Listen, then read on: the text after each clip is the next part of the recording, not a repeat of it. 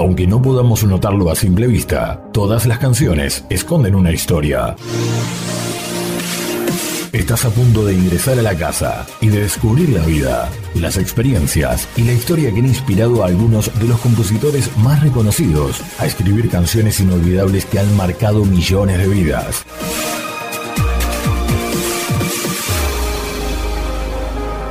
A partir de este momento, estás en backstage, detrás de la canción.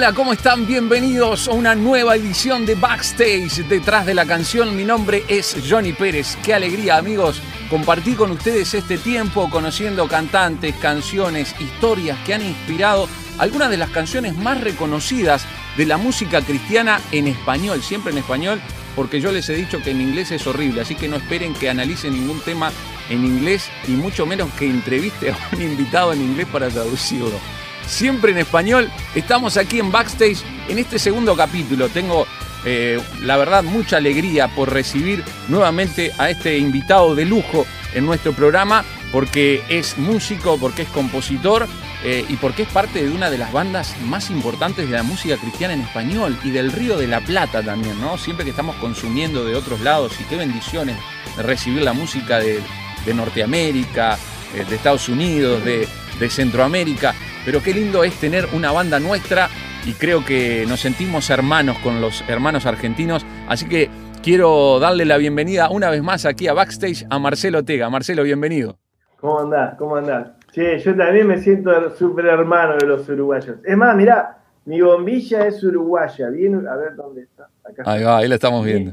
Bien, uruguaya, ¿ves que es, es eh, a ver, es súper ancha. Sí, sí, sí, sí. ¿Y tomás el mate al uruguayo también con montañita y todo? ¿Y con termo? Sí, este, este está medio gastado. A ver, no, no entiendo dónde está la cámara. Ah, Ahí va. Está medio gastado ya, pero sí, tiene montañita y.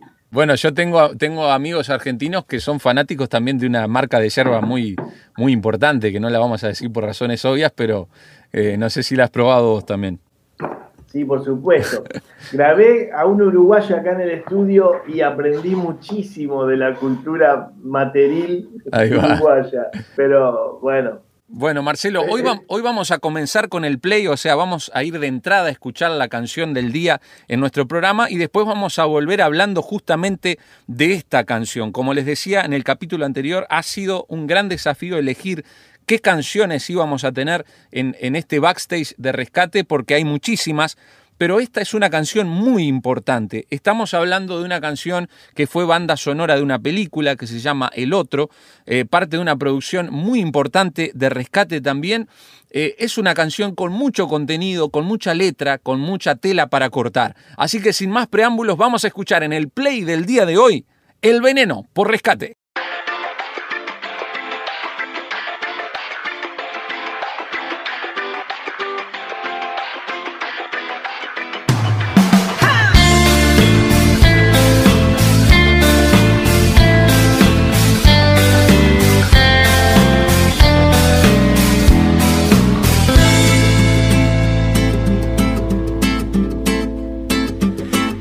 Pulseada que dura una vida.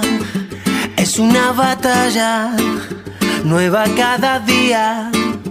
Uno siempre cree que el mal está afuera. El mal es mi carne y eso me envenena. Aguijón la carne, esa es mi condena.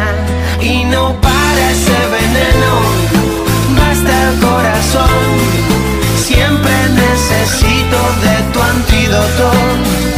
Y esto resbala sin frenos, basta el corazón. Siempre necesito de tu antídoto, tu perdón. Tu perdón. El bien que deseo me cuesta lograrlo mal que no quiero viene sin llamarlo. Un Uno siempre cree que el mal está afuera, el mal es mi carne, esa es mi condena. Aguijo la carne y le doy pelea y no para ese veneno, basta el corazón, siempre necesito de tu antídoto y esto resbala sin frenos, basta el corazón, siempre necesito de tu antídoto,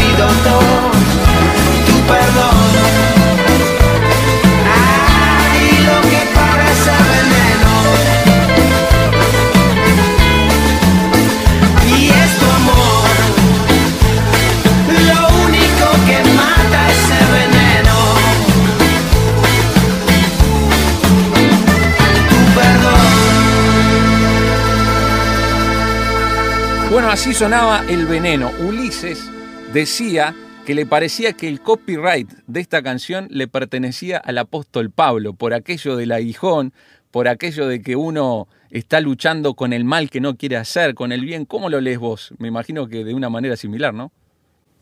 Sí, vos sabés que eh, Ulises componía a veces para otros artistas y, y me estábamos en la camioneta y me dice, ¿sabés que quiero hacer esta canción que la toquemos nosotros? Pero no me puedo salir del estribillo, porque la canción era para una, era como de, el veneno era una chica que no se le iba de la cabeza. Claro. ¿viste? Entonces, le- y, no- y no- no- me dice, no puedo salir del veneno. Entonces le digo, a ver, cantame el estribillo. Y cuando me canta, eh, solo eso. Y no para este veneno, que era lo Ajá. único que podía. No para, no para. Ahí va. Le digo, el veneno es el pecado, le digo. Y, ahí empezamos a, viste, esas filosofías baratas y zapatos de goma, diría Charlie. Comenzamos a filosofar sobre, sobre lo que era el pecado en nosotros y el pecado es algo que está en nosotros, o sea, pecamos porque somos pecadores, no es que somos pecadores porque pecamos, ¿viste?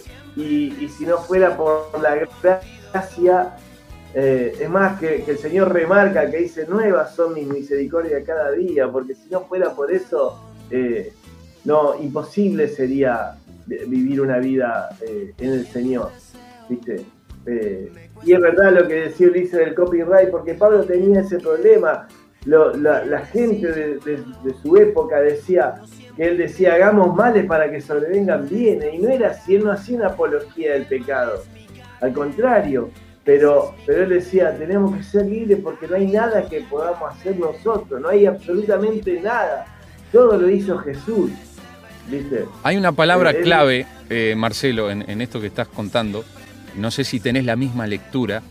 Creo que vivimos en un mundo que busca conectar a través de la vulnerabilidad.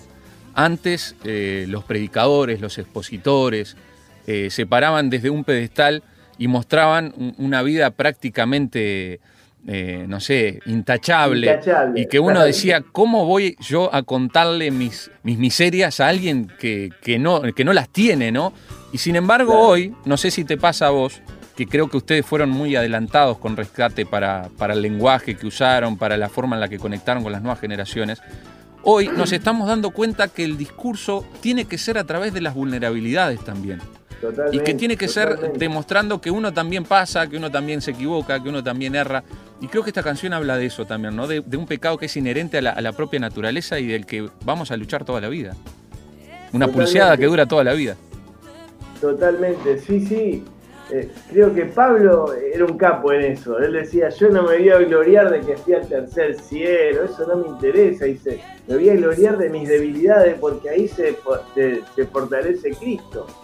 Entonces, eh, ojalá eh, lo que vos decís, yo lo veo en poca gente, pero ojalá suceda eso, de que, de que logremos conectar con el mundo sin condenar y, mostrándonos tal cual somos. Yo soy fanático de, un escritor que se llama Brennan Manning y él, y él eh, era alcohólico, entonces dice, dice, en Alcohólicos Anónimos ellos dicen, tienen el, lema de decir, yo soy un alcohólico que no bebe, pero, pero ellos están abiertos a eso, es decir, mirá mis heridas, ¿viste? Mirá mis heridas. Entonces, eh, él, él dice, los alcohólicos nos mostramos, eh, en Alcohólico Anónimo, ¿no?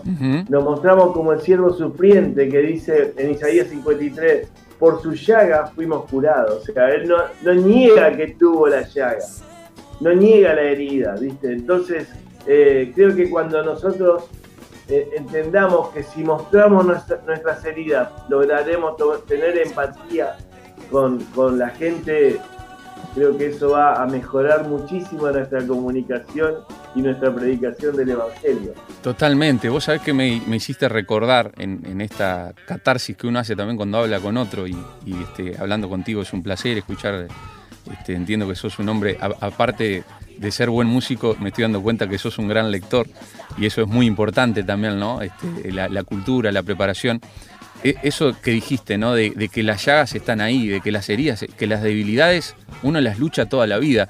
Y me tocó una vez escuchar el testimonio muy fuerte de, un cantante cristiano, una voz extraordinaria, este, era amigo de Whitney Houston.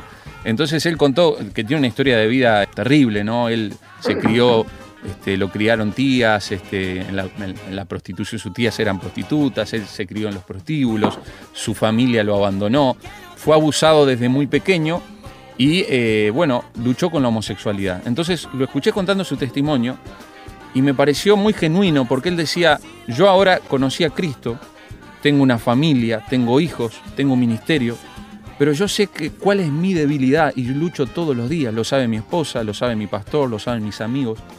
Así como otros tienen otra debilidad, esta es mi debilidad, decía él.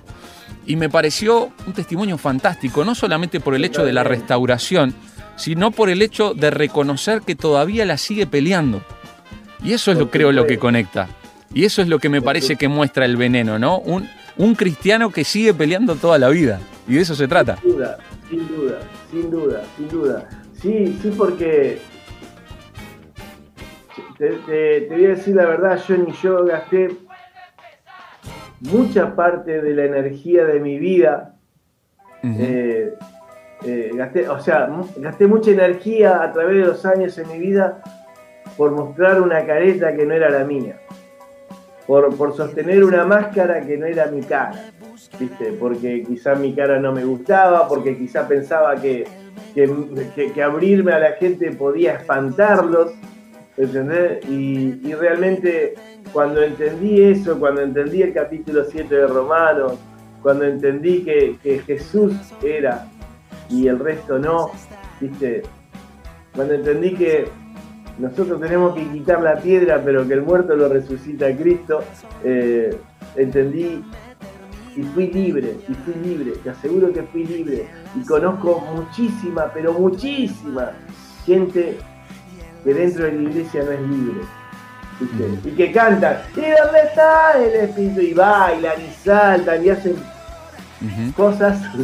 Eh, pero no son libres, no son libres, porque la libertad es ser vos, es ser vos. O sea, Jesús, cuanto más muero yo y cuanto más vive Jesús en mí, no di cuenta que soy más Marcelo y que soy el mejor Marcelo que, que, él tenía pensado. ¿Viste? Por eso Pablo dice, para ver si logro ser lo que Cristo al, salvar, al salvarme quiso que fuera. O sea, Cristo tenía una buena versión de mí, pero necesitaba que Él viva en mí para mostrármela.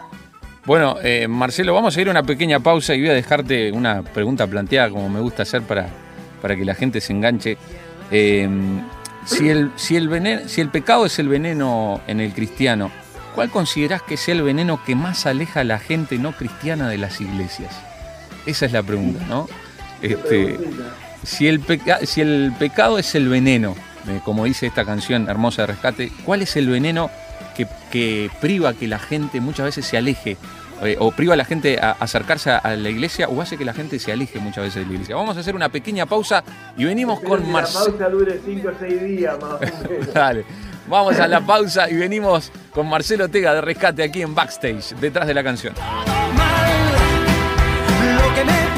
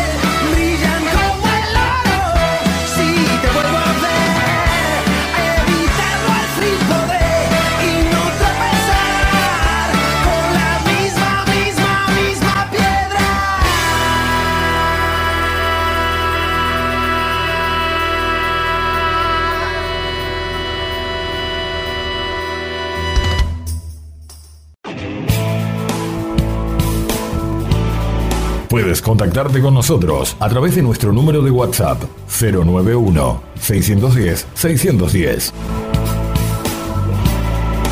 Si te comunicas desde fuera de Uruguay, hazlo al signo de más 598 91 610 610. Somos Backstage, detrás de la canción.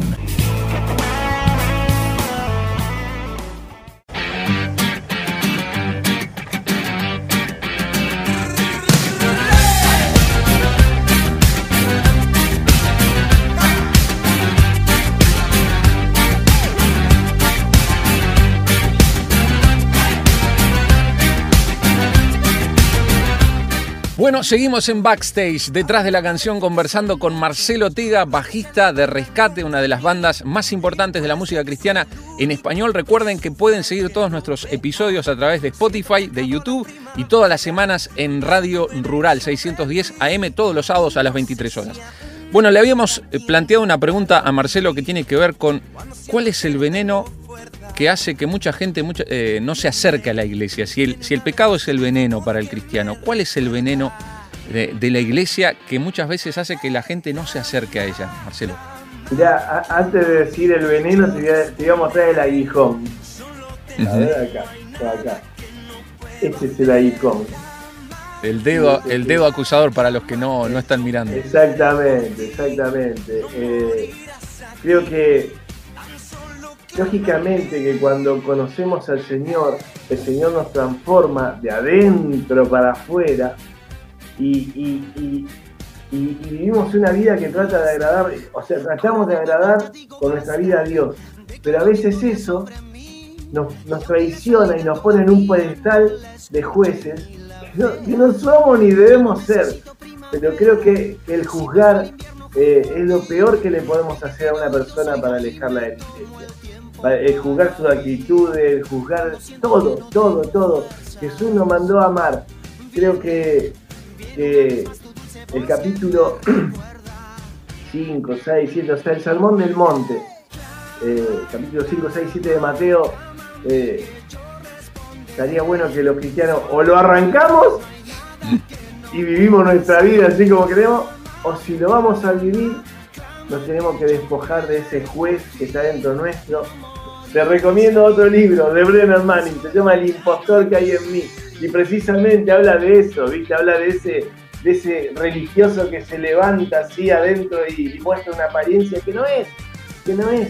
Porque todos sabemos que, que, que nadie es perfecto, que no hay familia perfecta. Te, te- te digo, te digo, te confieso así, te abro mi corazón. Yo y mi esposa vi a Jesús.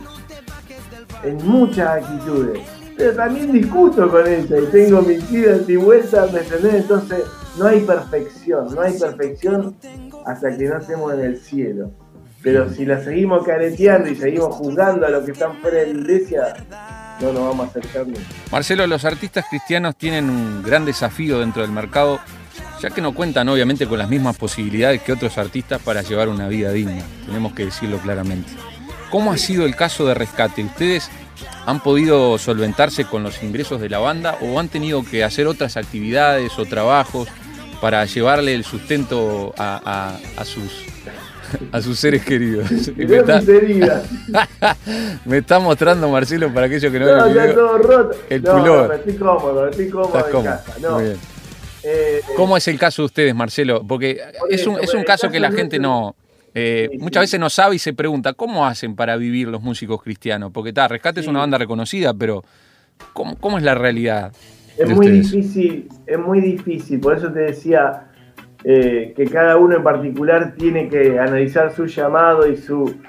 Nosotros, gracias a Dios, tocando con Rescate, todos nos compramos nuestra casa, nuestro auto, pero por ejemplo, por ejemplo, los primeros 10 años no cobré un centavo.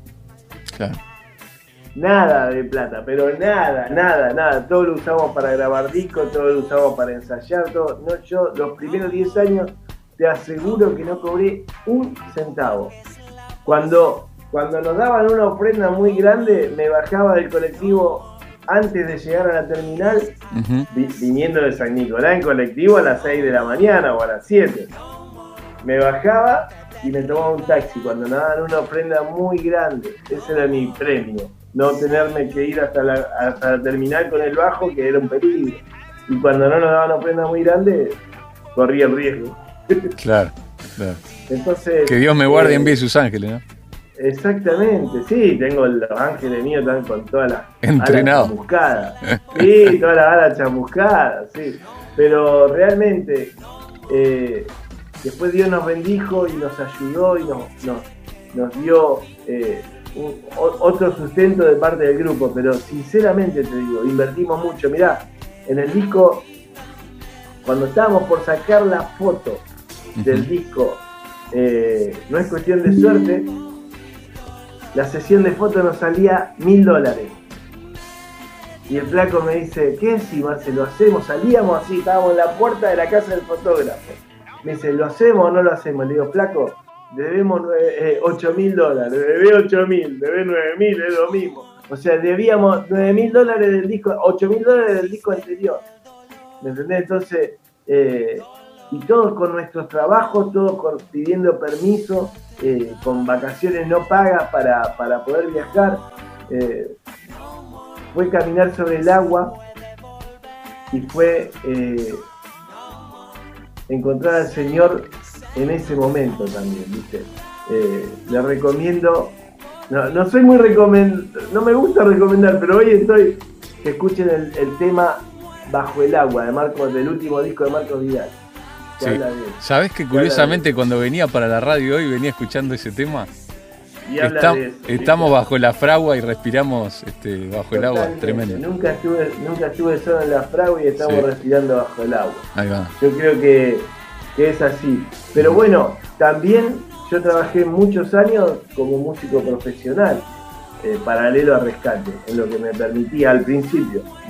Eh, por eso te digo que hay que prepararse. La Biblia dice que eh, hombre solícito en su trabajo, Delante se sentará en la mesa de los reyes. Entonces, Dios no abandona. Mirá, David le decía en una oración al Señor, poné mis lágrimas en tu redoma. Y redoma es una vasija cristalina, es una vasija para guardar líquido, pero es transparente.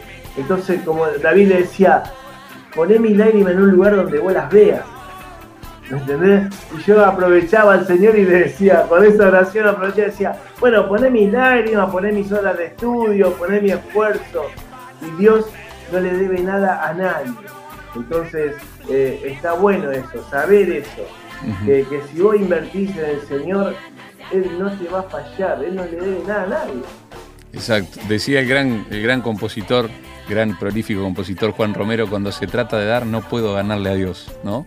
Porque yo doy, siempre Dios me termina dando mucho más de lo que doy. Pero bueno, pero hay que animarse a vivir eso que, ustedes experimentaron, ¿no? Y, y, qué bueno que lo puedas contar, Marcelo, porque a veces se critica cuando hay una cierta prosperidad o cuando hubo un avance o un crecimiento. Uh, mirá qué bien que les está yendo, che, mirá cómo crecieron, ah, mirá, ahora se compraron casa pero no se ve, no se habla de todos los años de inversión donde había que volver en colectivo, donde las ofrendas este, eran pocas, donde no había una ganancia económica y había que trabajar en lo secular y había que gastar las licencias. La verdad que te agradezco por abrirnos el corazón y contarnos cosas que por ahí todos sabemos, pero está bueno escucharlas en primera persona y, saber este, lo que ha sido rescate a lo largo de los años. Voy a hacerte la última pregunta en este capítulo y tiene que ver con una realidad de rescate. Hay un tema que me encanta que vamos a, escuchar a partir de ahora que se llama Yo no abandono. La banda pasó por momentos oscuros de dolor. Eh, al final habían decidido colgar los botines, o al menos este, eso fue lo que pareció, apareció en aquella publicación de las redes sociales. Y creo que deben haber pasado muchas cosas, no vamos a hablar de, de todo lo que estaba sucediendo, pero era algo definitivo eh, o antes de la partida de Ulises estaban pensando en un regreso? Esa es la pregunta que yo tengo. ¿O ustedes colgaron los botines, dijeron ya está, o los colgaron con la esperanza de un, reencuentro, de un regreso. ¿Lo habían hablado antes de la partida del flaco? Mirá, Ulises viajó a Estados Unidos en mayo y antes de viajar nos juntamos los cuatro.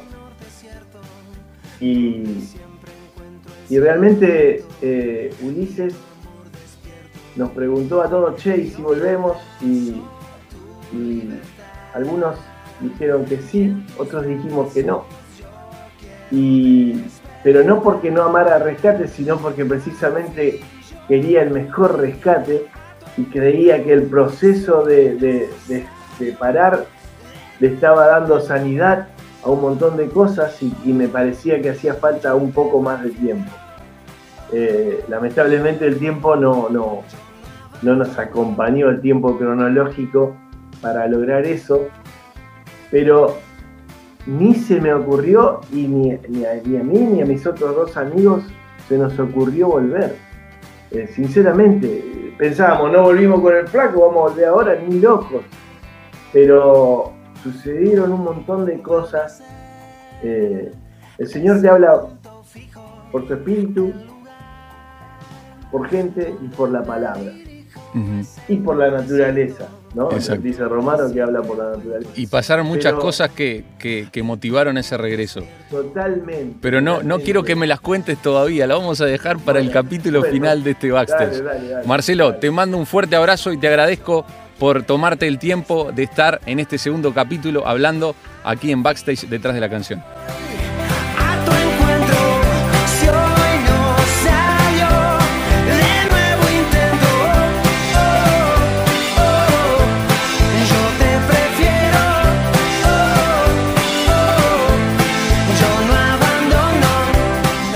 Aquí culmina Backstage. Detrás de la canción hemos cerrado un capítulo hermoso dialogando con Marcelo Tega, bajista de Rescate. Qué, qué lindas conversaciones, qué, qué lindos contenidos que pudimos sacar a lo largo de esta charla.